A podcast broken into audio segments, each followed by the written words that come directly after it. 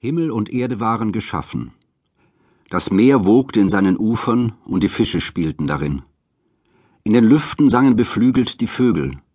Der Erdboden wimmelte von Tieren. Aber noch fehlte es an dem Geschöpfe, dessen Leib so beschaffen war, dass der Geist in ihm Wohnung machen und von ihm aus die Erdenwelt beherrschen konnte. Da betrat Prometheus die Erde, ein Sohn des erdgeborenen Uranussohnes Japetos, kluger Erfindung voll. Dieser wusste wohl, dass im Erdboden der Same des Himmels schlummere. Darum nahm er vom Tone, befeuchtete denselben mit dem Wasser des Flusses, knetete ihn und formte daraus ein Gebilde nach dem Ebenbilde der Götter, der Herren der Welt. Diesen seinen Erdenkloß zu beleben, entlehnt er allenthalben von den Tierseelen gute und böse Eigenschaften und schloss sie in die Brust des Menschen ein. Unter den Himmlischen hatte er eine Freundin, Athene, die Göttin der Weisheit. Diese bewunderte die Schöpfung des Titanensohnes und blies dem halb beseelten Bilde den Geist, den göttlichen Atem ein. So entstanden die ersten Menschen und füllten bald vervielfältigt die Erde. Lange aber wussten diese nicht, wie sie sich ihrer edlen Glieder und des empfangenen Götterfunkens bedienen sollten. Sehend sahen sie umsonst, hörten hörend nicht. Wie Traumgestalten liefen sie umher, und wussten sich der Schöpfung nicht zu bedienen.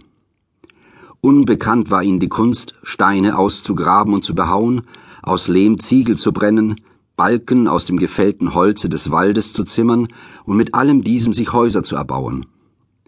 Unter der Erde in sonnenlosen Höhlen wimmelte es von ihnen wie von beweglichen Ameisen.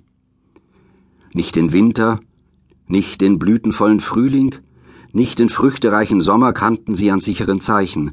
Planlos war alles, was sie verrichteten. Da nahm sich Prometheus seiner Geschöpfe an. Er lehrte sie den Auf- und Niedergang der Gestirne beobachten, erfand ihnen die Kunst zu zählen, die Buchstabenschrift, lehrte sie Tiere ans Joch spannen und zu Genossen ihrer Arbeit brauchen, gewöhnte die Rosse an Zügel und Wagen, erfand Nachen und Segel für die Schifffahrt. Auch fürs übrige Leben sorgte er den Menschen. Früher, wenn einer krank wurde, wusste er kein Mittel, nicht was von Speise und Trank ihm zuträglich sei, kannte kein Salböl zur Linderung seiner Schäden, sondern aus Mangel an Arzneien starben sie elendiglich dahin. Darum zeigte ihn Prometheus die Mischung milder Heilmittel allerlei Krankheiten damit zu vertreiben.